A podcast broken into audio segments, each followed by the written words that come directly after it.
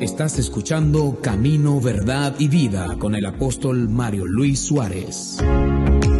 Camino, Verdad y Vida.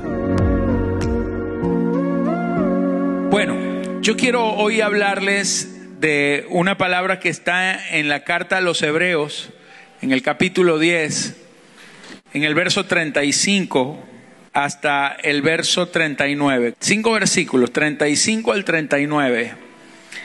Y cada vez que leemos esta escritura, nosotros vemos allí el amor de Dios reflejado.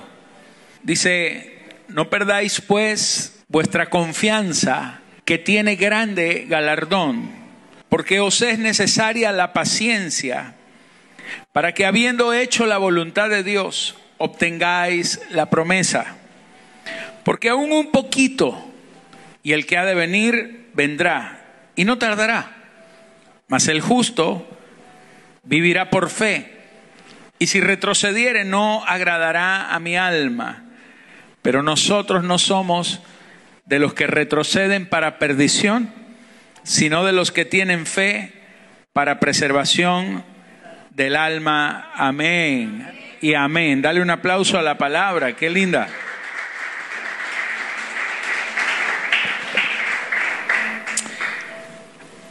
El escritor está diciendo, no perdáis pues vuestra confianza, que tiene grande galardón.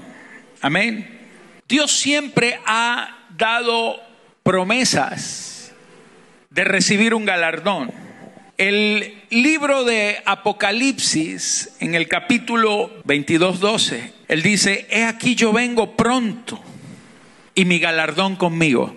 Levante su mano por un momento a los cielos, porque si usted está esperando la venida del Señor, espere también el galardón, porque Él no viene con manos vacías, aleluya. La Biblia dice, he aquí yo vengo pronto y mi galardón conmigo. El Señor no viene a castigar, el Señor no viene a juzgar. Obviamente habrá un juicio para el impío, pero la escritura dice que para los justos, para los hijos de Dios, para los que están aquí reunidos en esta noche creyendo, el Señor dice, he aquí yo vengo pronto y mi galardón conmigo para recompensar a cada uno según sea su obra. Vengo a decirte en esta noche que todo lo que tú estás haciendo por el Señor, en el Señor y para Él, va a recibir una recompensa de gloria, no solamente en este tiempo, sino también, por supuesto, en el tiempo venidero, en la eternidad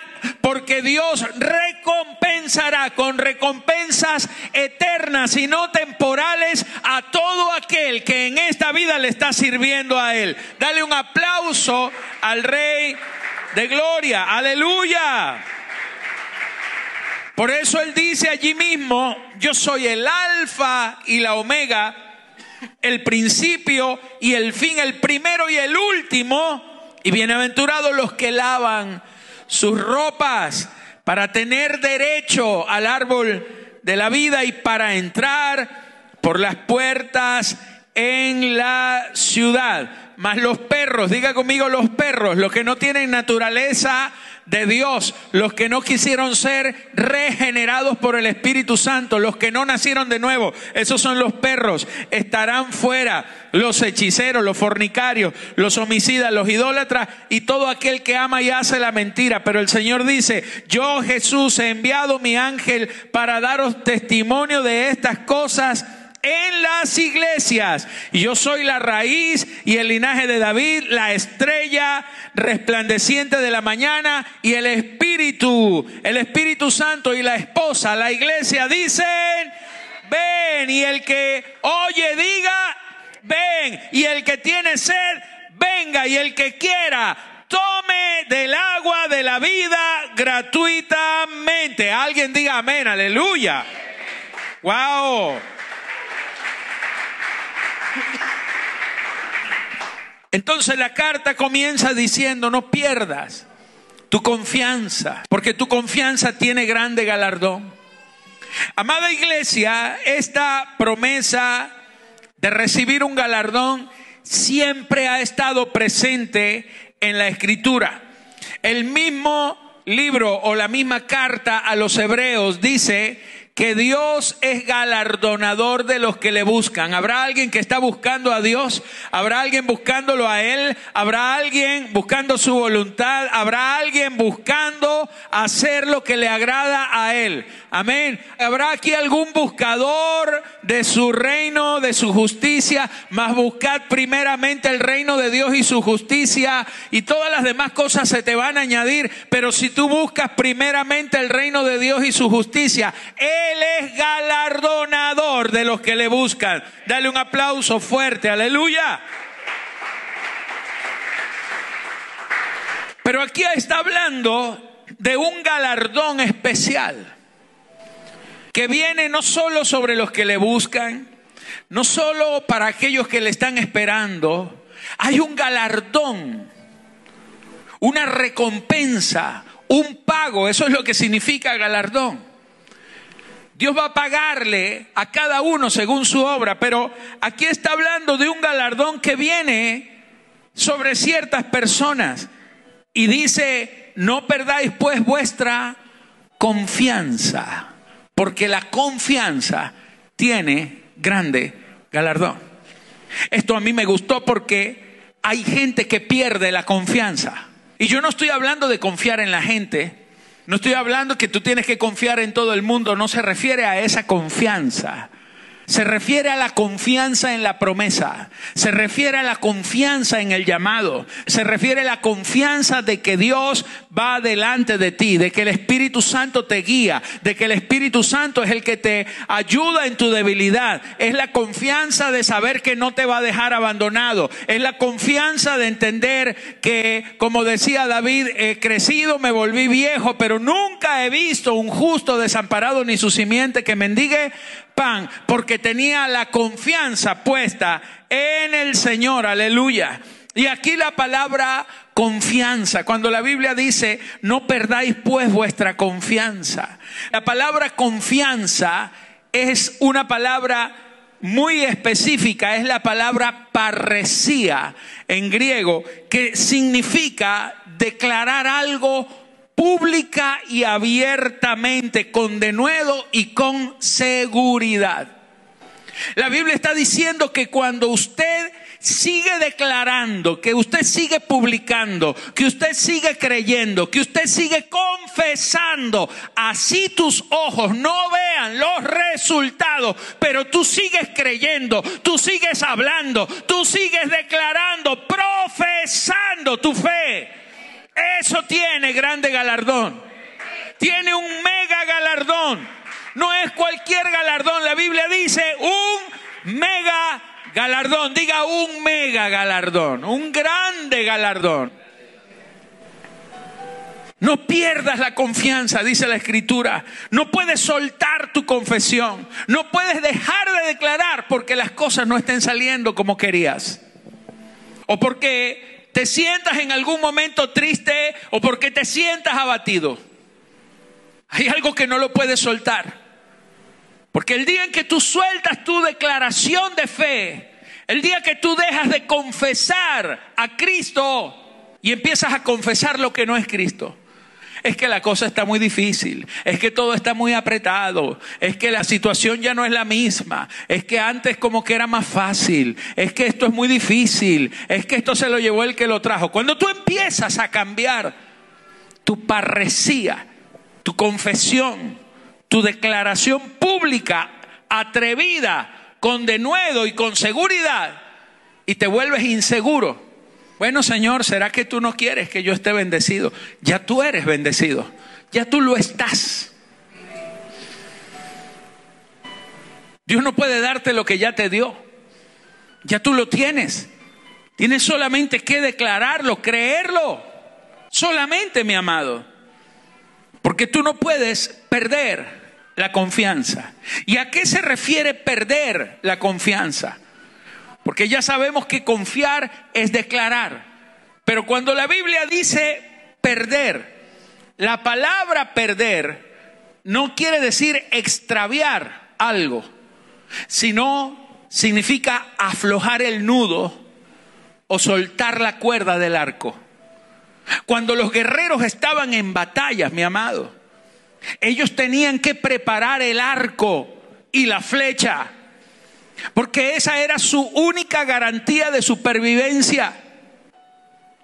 Y ellos tomaban el arco y tensaban la cuerda del arco para que ese arco estuviera listo para lanzar una flecha contra el enemigo, contra lo que viniera ahí adelante. Pero cuando la Biblia dice, no perdáis vuestra confianza, es porque en algunos momentos los guerreros, cuando estaban de reposo, ellos le aflojaban el nudo al arco para que el arco no se les doblara, para que el arco no adoptara una posición doblada y se les quedara inútil. Y entonces en esos momentos eran vulnerables porque le habían aflojado la cuerda al arco. Pero la Biblia dice, puedo tomar con mis manos el arco de bronce, porque hay un arco que te da el Señor que no se dobla ante ninguna circunstancia. Y Él adiestra tus manos para la batalla. Y cuando tú tienes el arco en las manos, es el arco del Señor el que te va a librar de toda situación, de toda circunstancia. Aleluya. Y entonces perder la confianza Perder la confianza es cuando tú empiezas a confiar en ti y sueltas el arco, sueltas la cuerda porque estás confiado, pero no en el Señor, en ti. Y te descuidas. Entonces lo que está diciendo acá, no sueltes el nudo. No le sueltes la cuerda al arco. Cuando los guerreros iban a lanzar la flecha, el arco estaba tenso, la cuerda tensa, pero por eso ellos tenían que alar la cuerda y sostener la flecha con la cuerda. Y no la podían soltar, sino cuando ya tuvieran la atención correcta y cuando estuvieran enfocados en el objetivo, porque si soltaban la cuerda antes, la flecha caía ahí mismo. Y no solo se iba a perder la flecha, probablemente se perdía la vida porque usted solamente tendrá una oportunidad de dar en el blanco en esta vida. Nosotros siempre decimos, Dios es un Dios de muchas oportunidades. Mira, Dios es un Dios de un solo propósito. Dios no anda cambiando de propósitos contigo. Lo que Él se trazó desde el principio, Él lo va a hacer. Ok, que tú caíste, que fallaste, Dios te levanta. Pero Dios nunca te va a decir, te voy a dar otra oportunidad, vamos a ponértela más fácil, ya no hagas esto, voy a abrir otro plan contigo. No, no, no, no. Dios no tiene plan B. Dile que está a tu lado, Dios no tiene plan B. Dios siempre tiene un único propósito y tú estás puesto en el lugar correcto, a la hora correcta, en el momento correcto, con la gente correcta, porque tienes el espíritu correcto, tienes la palabra correcta. Así que no aflojes el nudo, no sueltes la cuerda. Porque si no, no darás en el blanco. ¿Sabe lo que significa la palabra pecado? Errar el blanco. Y cuando usted yerra el blanco, cuando suelta la cuerda. No sueltes la cuerda, es lo que está diciendo. No te sueltes de tu confesión. Sigue declarando, amado, sigue creyendo, sigue creyendo. Tus ojos te van a engañar, tus ojos no te van a mostrar la verdad espiritual. Tus ojos te van a mostrar que no hay nadie, pero los ojos del Espíritu, el profeta oró por su siervo y le dijo, ay Señor, este hombre, si pudiera ver, dale que vea. Y cuando se le abrieron los ojos del Espíritu, vio que toda la ciudad estaba rodeada, no del ejército enemigo, que detrás del ejército enemigo había ángeles con arcos y con espadas de fuego que estaban guardando al hombre de Dios, al profeta. ¿Sabes qué? A tu alrededor quizás tú no lo puedes ver, pero ya el plan de Dios está listo, está consumado. Dios no anda mortificado allá arriba pensando, ahora qué voy a hacer con fulano, ahora cómo voy a hacer, ahora que este metió la pata, no sé cómo lo voy a bendecir. Ya Dios tiene todo listo desde la eternidad, aleluya. Así que verás la recompensa, verás el galardón. No sueltes el arco, no sueltes la cuerda. Alguien que dé un aplauso bien fuerte al Señor.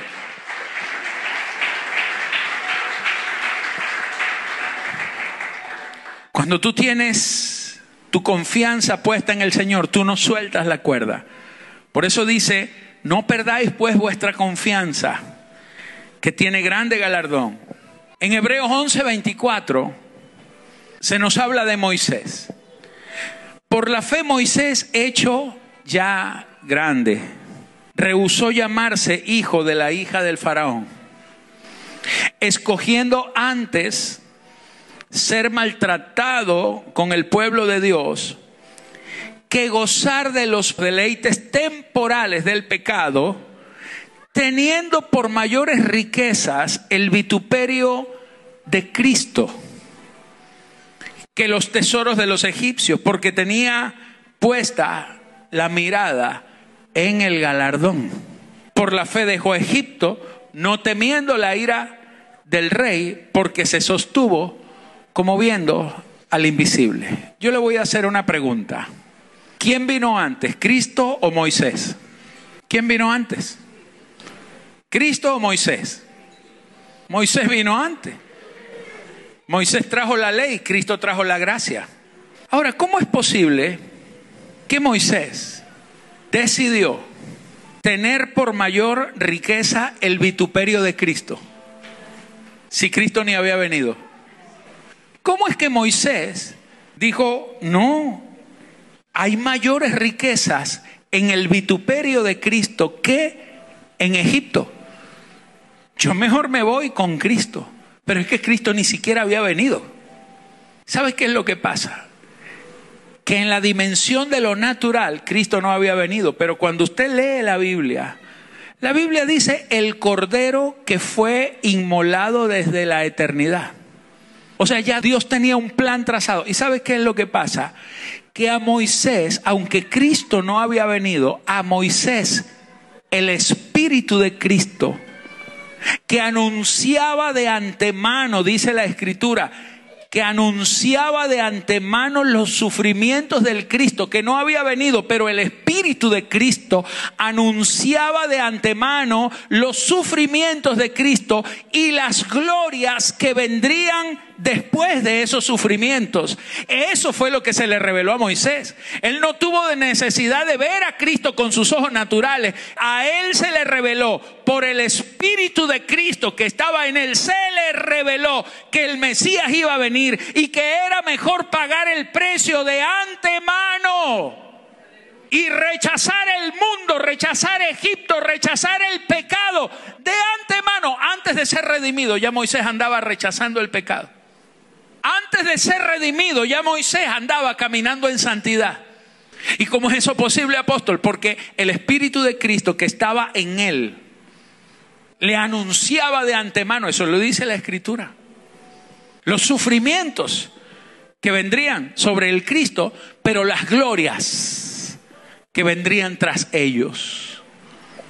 Y cuando él vio la gloria, que vendría después del sufrimiento de Cristo, dijo, no, papá, yo mejor prefiero que me llamen hijo de Dios que hijo de la hija del faraón. Yo prefiero soltar las riquezas de Egipto. Por eso dice, por la fe Moisés hecho ya grande.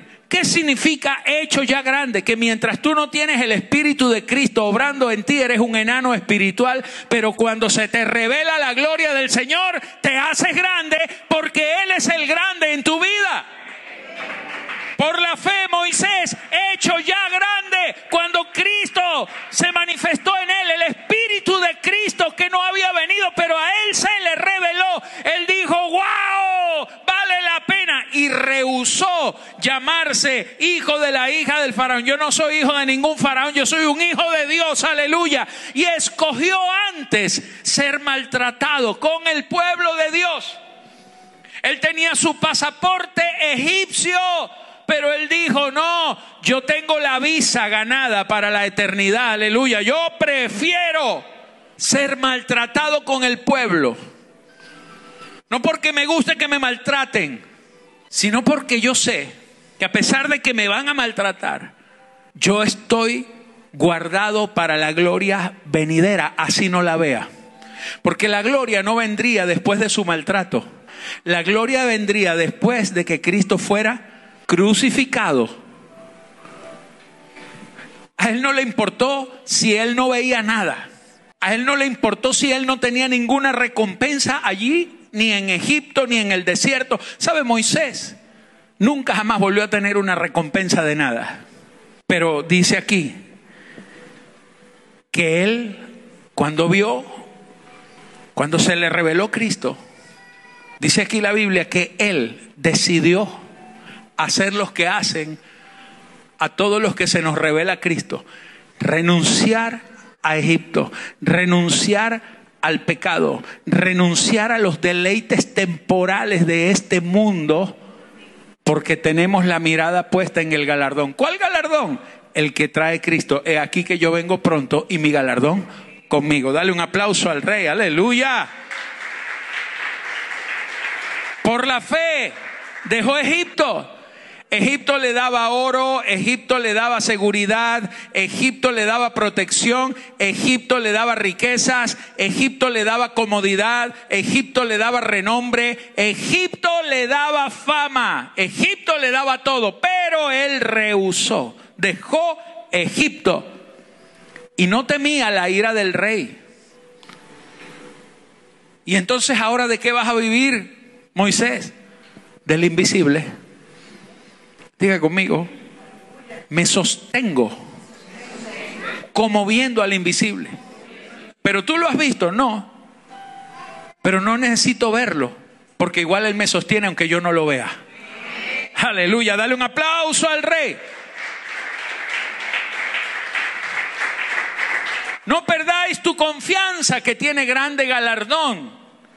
Verso 36, porque os es necesaria la paciencia, para que habiendo hecho la voluntad de Dios obtengáis la promesa.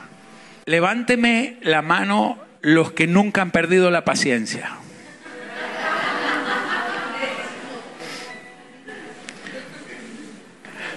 Ahora, yo quiero que usted note conmigo esto. Dice, porque os es necesaria la paciencia.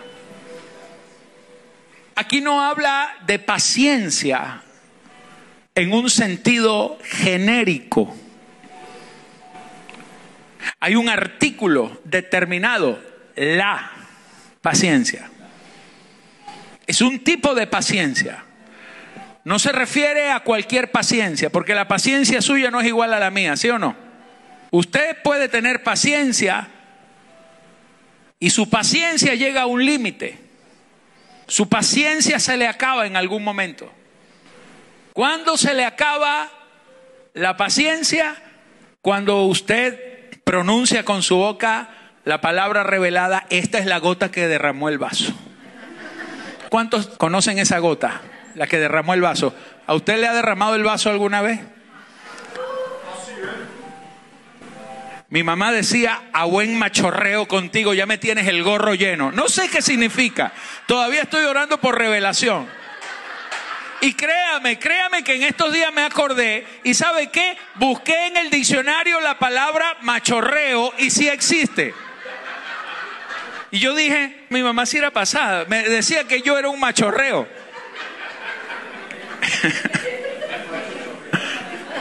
No, no significa un macho chorreado. Después usted busca la palabra machorreo y se va a reír un rato. Pero mi mamá decía, a buen machorreo, me tienes el gorro lleno. Yo no sé cuál gorro.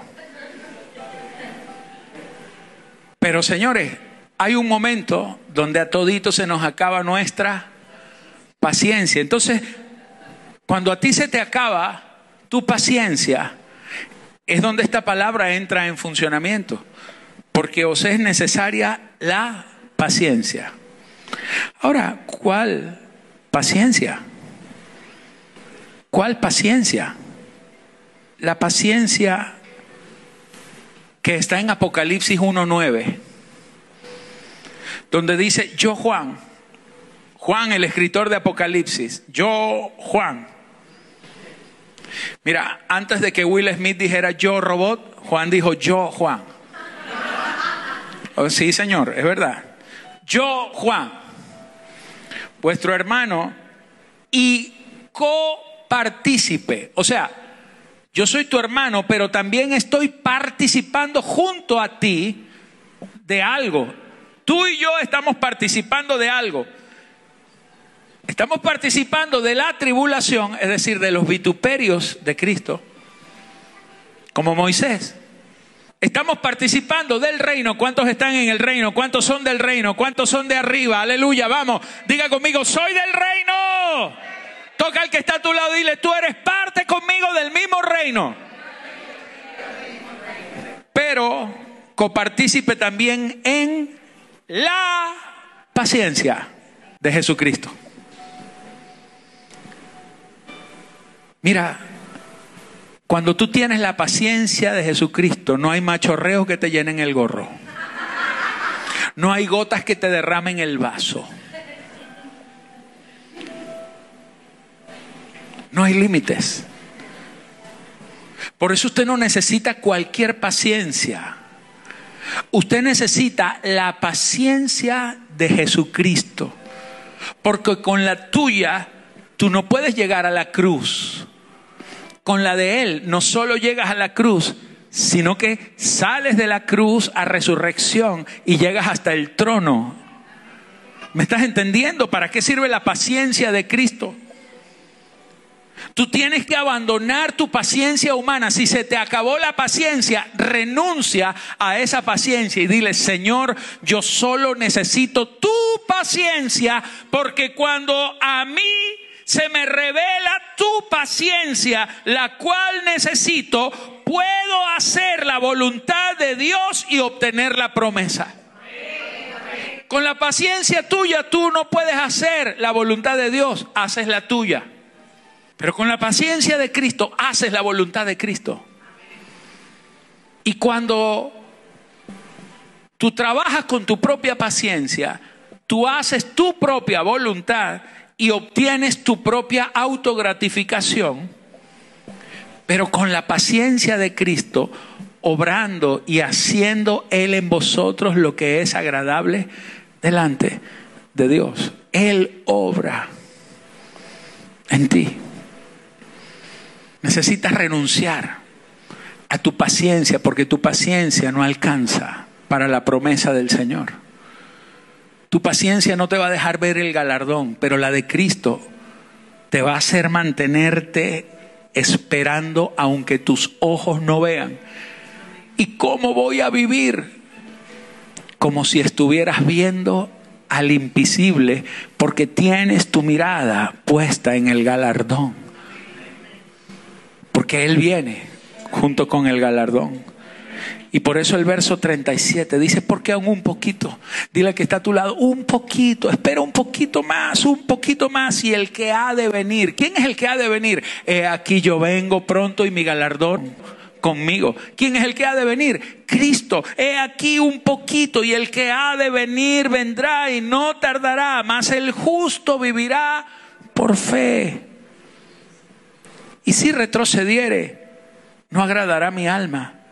Pero levanta tus manos, diga conmigo, pero nosotros no somos de los que retroceden para perdición, sino de los que tienen fe para preservación del alma. No sueltes tu cuerda, no sueltes tu confesión, no sueltes la fe, no sueltes la declaración. El que ha de venir, aunque es tarde, pero un poquito más, porque el que ha de venir, señores, sin duda alguna vendrá y Él viene con recompensa en la mano, con galardón en la mano, para aquellos que abrazaron su paciencia, renunciando a la de sí mismos, para esperar la promesa que Dios ya tiene preparada para ti. Alguien tiene que darle un aplauso al rey, aleluya.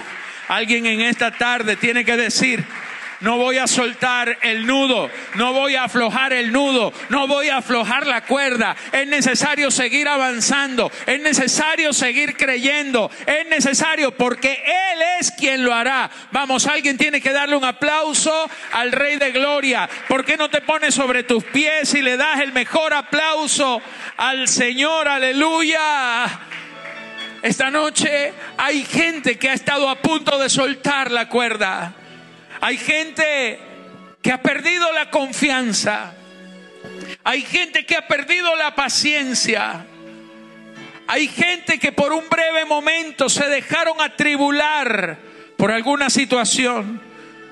Pero aquí está el Señor en tu vida, dentro de ti. Él te ha escogido y Él te ha llamado. Y Él te dice, con tu paciencia tú no puedes, pero con la mía verás el galardón, verás la recompensa, verás mi mano, verás mi obra, verás mi respuesta, verás mi promesa. Solo levanta tus manos y dale gracias al Señor. Esta palabra, señores, no es una palabra para engavetarla, no es una palabra para coleccionarla, esta es una palabra para ponerla en funcionamiento. Esta es una palabra para que te levantes, esta es una palabra para que sigas adelante. Esta es una palabra para decirle, Señor, yo sé que me ha faltado paciencia porque he caminado con la mía, pero yo no quiero perder la confianza. Voy a seguir confesando tu nombre, voy a seguir declarando tu gloria. Así mis ojos no vean nada, pero yo hoy decido, Señor, renunciar a todo lo de Egipto, a todo lo temporal, a todo lo sensual, a todo lo natural, a todo lo que este mundo pueda engañarme y ofrecerme, Señor, porque yo tengo la mirada puesta en el galardón. En Cristo tú eres bendecido. En Cristo tú eres perfeccionado. En Cristo, señores, es en Cristo. Vamos, levanta las manos. Levanta las manos. Esta noche es noche de agradecer a Dios. Es noche de no bajar las manos.